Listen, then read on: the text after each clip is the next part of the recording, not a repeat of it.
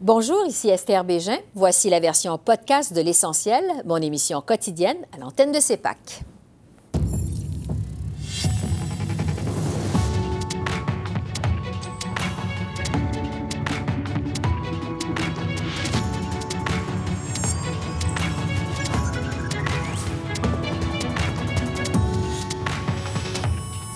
La vice-premier ministre Chrystia Freeland témoigne à la commission de l'état d'urgence l'analyse de notre panel de journalistes. La commission Rouleau, vue sur l'angle policier avec l'ex-sous-commissaire adjoint de la GRC, Pierre-Yves Audoir. Et Ottawa demande une révision judiciaire de l'entente de 20 milliards de dollars pour l'indemnisation des enfants autochtones. On fait le point avec le ministre des Relations couronnes autochtones, Mark Miller. Bonsoir, mesdames, messieurs. Je suis Martin Stringer et je remplace Esther Bégin ce soir. La vice-première ministre et ministre des Finances a livré un témoignage fort attendu à la Commission sur l'état d'urgence aujourd'hui. On a appris que les présidents des banques canadiennes demandaient à Ottawa de mettre fin au blocus du pont ambassadeur un jour avant le recours à la loi sur les mesures d'urgence. Et Christian Freeland estimait que les convois étaient une grave menace à l'économie du Canada, particulièrement à l'industrie automobile. Moi, je dois mener la barque. Je dois diriger les choses. J'ai une responsabilité très importantes, très profondes vis-à-vis des citoyennes et citoyens canadiens. Je dois les défendre. Excusez-moi, je, je m'emporte là, mais vraiment, c'est ce que j'ai ressenti l'économie canadienne pourrait apparaître peut-être amorphe euh, ou bien à propos des véhicules électriques. Mais quand j'ai vu ça, j'ai réalisé, moi je suis euh, donc euh, vice-première ministre, je suis ministre des Finances et je dois faire quelque chose pour protéger le bien-être des Canadiennes et des Canadiens. Pour discuter maintenant des derniers développements de la Commission Rouleau, je retrouve les journalistes Joël Dilly, Bellavance de la presse, Althea Raj du Toronto Star et Yves Malo, ex-chef du bureau parlementaire de Radio-Canada à Ottawa. Bonsoir, vous trois. Bonsoir. OK, c'était quand même, euh, aujourd'hui, c'était la tour, euh, c'était au tour de vice-premier ministre de témoigner. Christian Freeland a justifié la décision d'invoquer euh, la loi sur les mesures d'urgence par les risques économiques. Elle a parlé beaucoup de l'impact économique. Joe Denis, Mme Freeland a même parlé des manifestations qui inquiétaient nos partenaires américains, le milieu des affaires, l'industrie automobile. Qu'est-ce que vous avez pensé de son témoignage? Ce n'est pas la première fois qu'on entend un témoignage économique pour justifier l'invocation des mesures d'urgence. Qu'est-ce que vous avez pensé de son témoignage? Ben, c'est un témoignage qui se tient. En fait, elle a raison de dire que ça a eu un impact important sur l'économie canadienne et même la perception qu'ont les étrangers du Canada comme endroit pour investir. Et d'ailleurs, l'appel qu'a reçu euh, le premier ministre Justin Trudeau de la Maison-Blanche pour justement s'assurer que le blocage du pont ambassadeur soit éliminé a quand même donné des frissons dans le dos à plusieurs ministres. Donc, euh, il y a eu des, ce qu'on appelle des, du damage control, si on peut dire, à faire après euh, ces événements. Mais est-ce que ça va peser lourd dans la balance lorsque le juge Rouleau va écrire son rapport sur à savoir est-ce que c'était justifié ou non euh, d'invoquer cette loi pour des raisons de sécurité. Ça, ça reste à voir. L'économique, c'en est un, mais l'argument juridique, c'en est tout autre. Il faudra savoir si le juge Rouleau va en tenir compte dans son rapport final qui va être présenté en février. OK. Althea, euh, vos impressions du témoignage de, Mme Freeland, justement cette argumentation largement économique euh, sur l'invocation des mesures d'urgence? Euh, je trouve qu'elle a dressé un profil assez convaincant, franchement, euh, de pas juste des risques qui se posaient dans les médias, dans le sens que oui, il y avait des usines euh, des deux côtés de la frontière Canada-États-Unis qui risquaient de fermer. Il y avait déjà des pertes d'emploi à Windsor, comme exemple, mais le, risque plus large que ça posait, euh, le manque de confiance que ça donnait aux investisseurs qui euh, ils étaient en train de choisir entre soit investir au Canada ou investir aux États-Unis quand ils voient un événement comme ceci dérouler. Bon, ben où est-ce qu'ils vont miser? Ils vont certainement miser aux États-Unis parce qu'il y a beaucoup de moins risques. Euh, la frontière, c'est maintenant un problème que le Canada devait gérer. Alors, je trouve qu'elle a monté un argument convaincant. Sauf que euh, quand le, gouvernement nous a dit au public euh, au mois de février qu'ils utilisaient les mesures euh, d'urgence, l'excuse qu'on nous avait donnée, la raison, c'était ce, ce 2C en termes de risque vers, le Canada et les Canadiens. Puis dans cette définition-là, puis je me souviens plus c'est, quel avocat qui a essayé de, faire ce point-là, là, que ça dit très clairement dans la loi que ça doit toucher aux activités qui, euh, je vais le lire, OK? Les activités qui touchent le Canada ou s'y déroulent et visent à favoriser l'usage de la violence grave ou des mhm. menaces de mhm. violence contre des personnes ou des biens dans le but d'atteindre un objectif politique, religieux, idéologique au Canada ou dans un État étranger. Bon, ça n'a pas rapport du tout avec les risques économiques. Alors, le gouvernement depuis le début, a essayé, surtout durant les derniers jours, puis la, vendredi la semaine dernière, de dresser un profil des risques qui était plus large que juste la définition exacte. Puis, euh, je pense que Mme Freeland, elle a, elle a, monté un argument convaincant dans ce sens-là. Mais est-ce que, tu sais, euh, en lisant la loi, en regardant juste la mm-hmm. loi comme telle, on peut dire que oui, ça rentrerait? Probablement pas, mais euh, je pense qu'on va comment en parler. Mais c'est la, grosse question. Hein. C'est quoi la vie juridique que le gouvernement du mhm. Canada avait reçue pour, euh, pour pousser de l'avant? Mais Yves, on reprend exactement la même discussion puis la même question. Euh, on a évoqué beaucoup les, les, risques d'impact économique du blocus au pont ambassadeur et tout ça, mais il y a des gens qui soulignent quand même que les deux blocus à la frontière, à Coutts en Alberta puis à Windsor, ont été levés avant même l'invocation des mesures d'urgence et on dit que c'est un peu une faiblesse dans l'argumentation, sauf qu'on a entendu de plus en plus des gens qui disent Oui, mais il y avait une, peur que, que, ça reproduise ou que ça recommence euh, sur les frontières. Oui, mais vous savez clairement, euh, moi je regarde davantage la semaine dans son ensemble. Mm-hmm. Et euh, ce à quoi on a assisté, ben, c'est, permettez-moi l'anglicisme, une espèce de build-up mm-hmm. de tous les ministres qui sont venus témoigner. Et pour convaincre la population, qu'ils n'avaient pas le choix. Et le point culminant aujourd'hui était le témoignage de Mme Freeland. Et je crois que demain, on assistera à la synthèse de tout ça avec M. Trudeau. Mhm. Mais clairement, on veut démontrer que c'était inévitable. Or, c'est pas le cas, parce qu'à peu près tous les témoignages ont démontré dès le début que si la police d'Ottawa avait fait son travail, ben, on n'en serait pas arrivé là. Alors, déjà, le coupable ou les coupables sont euh, désignés. Et ce à quoi on a assisté cette semaine, c'est ce chemin que le gouvernement fédéral est en train de tracer mhm. pour démontrer que eux ont pris les bonnes décisions. Et tout le témoignage de Mme Freeland aujourd'hui allait dans ce sens. Oui, comme, comme vous dites, c'est un crescendo, euh, euh, un témoignage qui, qui bâtit sur un autre. Euh, Briève manquait quelque chose qu'on a vu hier. On a vu aujourd'hui les textos et les, courriels. Hier, surtout aussi, on a vu des textos entre, entre ministres, comme entre le ministre de Justice, David Lametti, et son collègue Marco Mendicino. il était question dans ce texto-là de déployer l'armée et même des chars d'assaut. le ministre Lametti a dit à la blague, il dit ça prendrait combien de chars d'assaut? Et la réponse été, euh, je pense, seulement un, euh, un char d'assaut. Euh, Yves, qu'est-ce que vous pensez de ça? Qu'est-ce que vous pensez de cet échange et qu'est-ce que ça vous nous dit, cet échange entre ministres? J'estime qu'il y a eu une très grande imprudence parce que tous les politiciens, politiciennes et surtout les ministres se font dire quand ils arrivent en fonction, attention à vos courriels, attention à vos textos qui pourraient éventuellement faire l'objet d'une demande d'accès à l'information. Alors, clairement, est-ce que M. Lametti faisait une blague? Euh, on va lui peut-être lui laisser le bénéfice du doute là-dessus, mhm. mais ça demeure des propos excessivement imprudents et euh, limite un peu, euh, c'est très bancal parce que ça n'est pas vraiment la route, le genre de propos qu'il y a eu.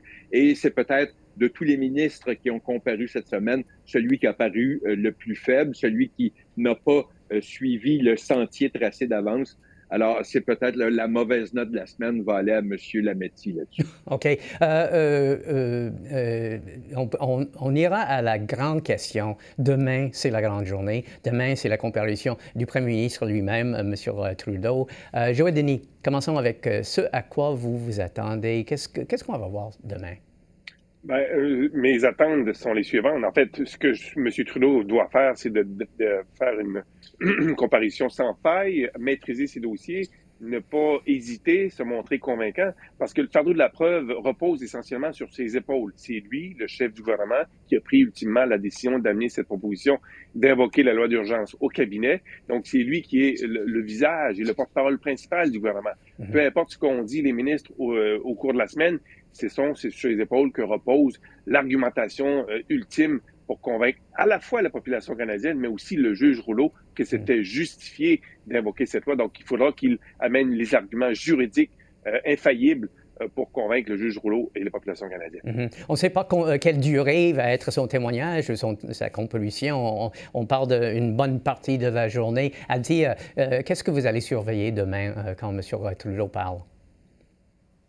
Mais ce que j'ai trouvé intéressant aujourd'hui, c'est l'argument que, je pense que vous en avez parlé un petit peu avec Yves, mais que le gouvernement devait pas juste penser qu'il ne devait pas juste agir, mais il devait être vu c'était important qu'il soit vu comme euh, ayant fait les étapes pour agir envers la situation. Mhm. On voit ça dans le témoignage de Mme Freeland. Euh, alors, c'était peut-être pas euh, super important dans, dans, nos yeux maintenant en, voyant que Coutts s'est réglé sans la, la loi, que euh, qu'est-ce qui s'est passé au pont à Windsor n'avait euh, pas vraiment besoin de la loi non plus, mais que euh, vis-à-vis les Américains, vis-à-vis les investisseurs étrangers, mm-hmm. vis-à-vis la population, il y avait un, devoir que le fédéral pensait que peut-être pour des raisons politiques aussi, que le fédéral devait agir. Alors ça, je m'attends, je m'attends à ce que M. Trudeau en discute plus, mais je pense aussi qu'on va lui questionner beaucoup sur la question de euh, qu'est-ce qui vous a mené vraiment à, changer votre interprétation de la loi? C'est hmm. ça. Parce que cette question-là, à mon avis, n'a pas été bien répondue à OK. Yves, le mot de la fin, euh, vous vous attendez à quoi? Brièvement, il ne reste pas euh, seulement une trentaine de secondes, vous vous attendez à quoi? Vous avez mentionné une crescendo. Oui, mais je, je serai bref. Euh, ce que je vais surtout surveiller, c'est l'interrogatoire de l'avocat du convoi de la liberté. Mhm. Parce que, euh, permettez-moi l'expression, c'est un picosseux. Il y a beaucoup picossé Madame, euh, Madame Freeland aujourd'hui, qui a su garder son calme. Je ne sais pas si M. Trudeau est fait du même bois et réussira à conserver son calme, mais c'est un, un, avocat qui va vraiment jouer dans le popo et c'est vraiment ce que je vais surveiller. Ben, c'est sûr qu'on va regarder avec beaucoup d'intérêt. Joël Denis, Athea et Yves, merci beaucoup. Merci, à vous. Et je discute des témoignages que nous avons entendus aujourd'hui, mais cette fois sous l'angle policier, avec l'ex-sous-commissaire adjoint de la GRC, Pierre-Yves Bourdois. Monsieur Bourdois, merci d'être ici avec nous. Euh, une question. Je veux entendre votre euh, opinion sur. Euh, on a entendu beaucoup de témoignages aujourd'hui de la part de Mme Freeland au sujet du gel des comptes euh, bancaires. Oui. C'était central dans son témoignage aujourd'hui. Il y avait aussi une controverse de si on devait le faire ou non. Mais selon vous, est-ce que ça a été très utile? Est-ce que ça a été une tactique qui a réussi à contribuer à résoudre la crise, selon vous? Euh, ce qu'il faut comprendre, c'est que selon le témoignage du sous-commissaire euh, Michel Duhem, la GRC a ni plus ni moins gelé à travers les intermédiaires de différentes institutions bancaires de, au-dessus de 280 comptes de banque. Mhm. Euh, ce que je dois souligner, c'est que au préalable, faire ce processus-là est un processus légal mhm. et bureaucratique très, très, très élaboré. D'ailleurs, dans son témoignage aujourd'hui, la vice-première ministre, Mme Freeland, a indiqué que euh, elles ont, à un, certain moment donné, avant l'application de la loi des mesures d'urgence, euh, ils ont tenté de saisir un compte bancaire euh, qui contenait des sommes énormes de, de, de, fonds. Et lorsque le processus normal a eu lieu, ils sont retournés à l'institution bancaire. Le compte avait été complètement euh, dilapidé. Et c'était un compte qui appartenait à un des organisateurs du convoi. Donc, dans ce contexte-là, euh, il est certain que la loi sur les mesures d'urgence a permis d'accélérer le processus. Et je dois aussi vous avouer que en regardant un reportage la veille du 18 février, alors que les forces de l'ordre sont rentrées pour libérer le centre-ville, il y avait des camionneurs qui quittaient. Et lorsque les journalistes leur posaient la question, la réponse était très simple ma carte de crédit ne fonctionne plus et mon épouse m'a appelé pour m'aviser que nos comptes bancaires avaient été gelés. Donc, ça a eu un impact important sur le dénouement de l'occupation euh, du centre-ville de, la ville d'Ottawa. À la lumière des témoignages aussi qu'on a vus aujourd'hui, euh, selon vous, euh, est-ce que vous pensez, euh, qu'est-ce que vous pensez des liens? on a eu beaucoup de témoignages au sujet des liens entre les politiciens, les entités politiques et les policiers et les, corps de police. Qu'est-ce que vous, remarquez, ce qu'on a entendu depuis quelques semaines de ça? Qu'est-ce qui ressort de tout ce, témoignage? Moi, ce qui ressort, c'est, jusqu'à un certain point le manque de communication entre les politiciens euh, qui, évidemment, avaient un niveau euh, d'appréhension de, de, cette occupation-là qui était énorme. D'ailleurs, Mme Phelan a souligné dans son témoignage aujourd'hui qu'elle recevait des pressions énormes du côté américain, mm-hmm. puisqu'il y avait des conséquences économiques, et on parle de milliards de dollars.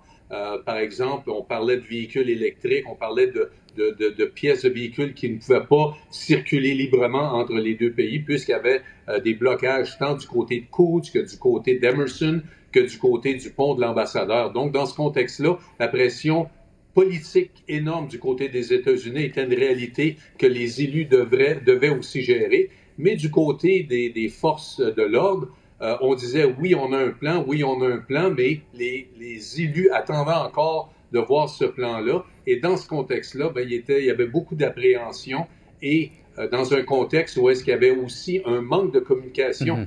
tant à l'interne entre les forces de l'ordre que aussi entre les forces de l'ordre et les élus. Donc, il y avait euh, évidemment une dynamique qui pouvait euh, créer beaucoup d'appréhension et qui était le préambule, ni plus ni moins, à l'application de la loi sur les mesures d'urgence. C'était assez central dans toutes les discussions, puis dans beaucoup des, témoignages. Je veux soulever quelque chose avec vous parce que c'est quelque chose qui est un peu relié, mais en même temps, c'est un peu indépendant, mais c'est l'avenir de la commissaire de la GRC, Brenda Lucky. Euh, oh, hier, on a vu le ministre de la Justice de l'Alberta, Tyler Chandro, qui a réclamé, euh, et le gouvernement de l'Alberta a réclamé la démission de Mme Lucky. Euh, L'Alberta dit qu'ils ont carrément perdu confiance en Mme Lucky, le commissaire. Oui à cause de, son record, non pas seulement avec le soi-disant convoi de la liberté, mais aussi avec, euh, avec son record euh, en ce qui concerne le massacre en Nouvelle-Écosse. Vos réflexions là-dessus, sur ce qu'on a vu et pourquoi elle se retrouve dans la situation dans laquelle elle se retrouve maintenant? Oui.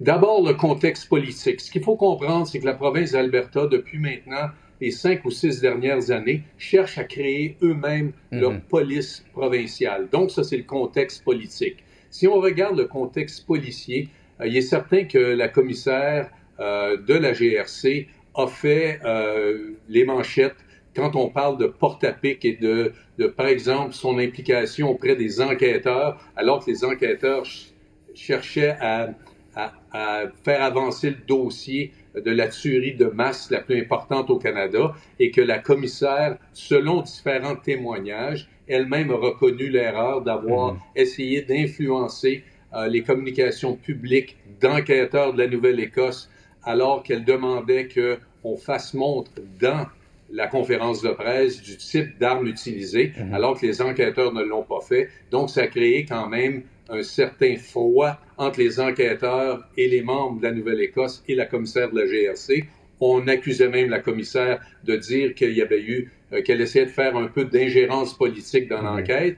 Et évidemment, ça, c'est un volet. Mais récemment, devant la commission Rouleau, euh, la commissaire elle-même a reconnu qu'elle n'a pas avisé euh, les, les hauts dirigeants, les hauts bureaucrates et le cabinet la veille du 14 euh, février, la date de la promulgation de la loi sur les mesures d'urgence. Elle ne les a pas avisés qu'il y avait un plan en place pour justement mettre fin à cette, euh, à cette occupation-là du centre-ville d'Ottawa. Donc, il y a certains éléments à l'intérieur de ça qui fait que, que la commissaire est dans une situation délicate, précaire, et que, euh, évidemment, il y a du questionnement qui se pose quant à son avenir euh, auprès de, les, des membres de la GRC. OK. C'est certain qu'on regarde ça avec beaucoup d'intérêt. Pierre-Yves Bourdua, l'ex-sous-commissaire adjoint de la GRC, merci beaucoup. Ça me fait plaisir. Bonne fin de journée. Le gouvernement Trudeau a annoncé qu'il va porter en appel une décision qui risque de bloquer la plus grande indemnisation des Autochtones dans l'histoire du Canada. En janvier, Ottawa a présenté une entente historique de 20 milliards de dollars pour indemniser les enfants autochtones qui ont été victimes de discrimination dans le système de protection de l'enfance. Un autre 20 milliards de dollars a aussi été annoncé pour la réforme de tout le système. Mais le tribunal canadien des droits de la personne a rejeté le règlement, estimant que l'accord excluait certains enfants. Hier, le gouvernement Trudeau a annoncé qu'il demandera une révision juridique. Pour y voir plus clair, je retrouve Marc Miller, euh, ministre des Relations couronnes autochtones. Bonsoir, euh, ministre Miller. Bonsoir, Martin. OK, c'est un dossier complexe et c'est un dossier euh, qu'on suit depuis, depuis longtemps. qu'est-ce qui, en termes assez simples, qu'est-ce, qui, qu'est-ce que vous demandez? Quelle clarification est-ce que vous demandez au cours? Ben, vous avez décrit effectivement une, situation fort complexe, mais la réponse simple, c'est qu'on va sortir l'argent pour les enfants qui ont souffert le plus par un système discriminatoire du, euh, du gouvernement fédéral, les gens qui ont été déracinés de leur famille et, placés en service de garde, et ce pour une période de 30 ans, chose que le tribunal ne pouvait pas couvrir vu sa juridiction. Euh, on parle de, plusieurs, euh, plusieurs actions en cours, et donc oui, il y a une certaine complexité, mais la réalité de la chose, et ce qui peut être frustrant pour certains qui écoutent, c'est qu'il va y avoir des délais. Donc, on essaie d'éviter des délais en disant on est d'accord avec la Cour sur des points majeurs de l'arrêt. Euh, la Cour ayant dit que notre proposition avec l'APN et d'autres organisations autochtones était, remplissait de façon importante ce qu'avait statué le cours, la Cour, le tribunal des droits de la personne. Et on va sortir l'argent pour, compenser les gens qui sont les plus affectés, et ce pendant une période de, de temps qui couvrait trois décennies, donc depuis le début des années 90. Euh, c'est très important pour les gens de le savoir parce qu'on ne veut pas que les gens courent encore des délais pendant qu'on euh, est en cours sur des éléments très importants pour le gouvernement canadien, très importants pour l'APN, euh, qui doivent être décidés finalement par une cour et des éléments qui n'ont pas nécessairement à voir avec l'argent. OK, mais ça, c'est la question. Vous avez annoncé hier que vous allez continuer à procéder à des négociations pour l'indemnisation, pour la compensation pour les gens, mais tout en demandant des clarifications à la Cour face à cette décision de, du tribunal canadien des droits de la personne. Vous pouvez donc commencer à débourser les sommes pour les indemnisations? Mais effectivement, pour, euh, en ce qui a trait aux enfants qui, ont, qui, ne sont pas euh, sujets à cette, euh, à cette révision judiciaire, on a des soucis quant à certains éléments de la décision. On a des soucis évidemment quant au, jugement complet qui n'a pas été encore sorti. on a reçu un jugement sommaire d'une quinzaine de pages il y a 30 jours, alors c'est une question aussi euh, de pouvoir vérifier et regarder le jugement complet, mais aussi sur certains éléments que nous ne sommes pas en accord. Nous n'avons jamais été en accord avec la Cour, sa juridiction, sa capacité de parler pour tous les enfants en question. Euh, la juridiction de la Cour le tribunal des droits de la personne est limité à 40 000 euh, On sait qu'il y a beaucoup d'enfants qui ont été et qui ont subi des préjudices bien au-delà de, la compensation financière que pourrait apporter 40 000 certains dans des sommes euh, bien plus grandes que ça. On, s'est entendu avec plusieurs parties en cause et euh, on va faire de notre mieux avec les gens en question de sortir dans, dans les plus brefs délais. Mais encore une fois, pour simplifier, est-ce qu'il va y avoir des négociations et des déboursements malgré toute cette action devant les cours? Euh, et combien de personnes? Est-ce qu'il y a combien de personnes qui sont bloquées qui sont prises dans cette euh, action devant les cours? Et il y a combien de personnes qui peuvent continuer ou s'attendre à avoir les négociations continuées pour avoir l'indemnisation? Ce qu'on sait très clairement dans tout toute cette complexité, c'est qu'il y a des enfants qui ont été enlevés. On a un certain sens de combien, euh, de, combien de gens ça, comprend. Ce qu'on ne sait pas, et c'est un peu le problème avec la décision de la Cour, c'est qu'il y a une catégorie de gens qui ont été couverts qu'on n'a pas une, idée de, quoi ça comporte. Et c'est un peu ça l'élément nébuleux. Ça, pourrait être des gardiens, des, gens qui ont euh, pris ces gens dans leur, dans leur, dans leur famille, euh, qui, seraient, qui auraient droit en circonstances de la Cour euh, recours à, une compensation financière, mais on n'a on a encore euh, aucune espèce d'idée de combien de personnes ça comprend. C'était un peu ça la, la, la réalité nébuleuse de l'affaire, et puis des sommes faramineuses qui seraient peut-être associées à ces gens qui n'auraient pas un recours dans, le les circonstances normales dans un tribunal de la Cour fédérale. Alors, on parle, euh, on, parle de plusieurs questions qui se devraient et qui se devront d'être résolues par la, Cour fédérale. Mais donc, euh, on ne sait même pas combien de personnes qui risquent de, devoir de l'indemnisation bientôt et combien de personnes vont attendre euh, ce, processus devant les cours?